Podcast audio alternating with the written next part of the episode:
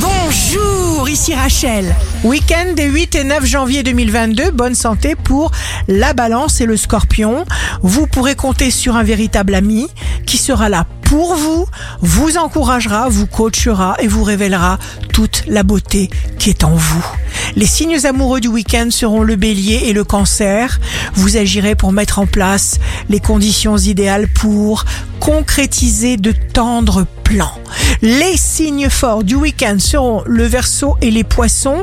Ne vous accrochez pas à ce que vous avez reconnu comme ancien et obsolète. Laissez-vous porter les événements. Ici Rachel, rendez-vous demain dès 6h dans Scoop Matin sur Radio Scoop pour notre horoscope. On se quitte avec le Love Astro de ce soir vendredi 7 janvier avec le scorpion. La mesure de l'amour, c'est d'aimer sans mesure. La tendance astro de Rachel sur radioscope.com et application mobile Radioscope.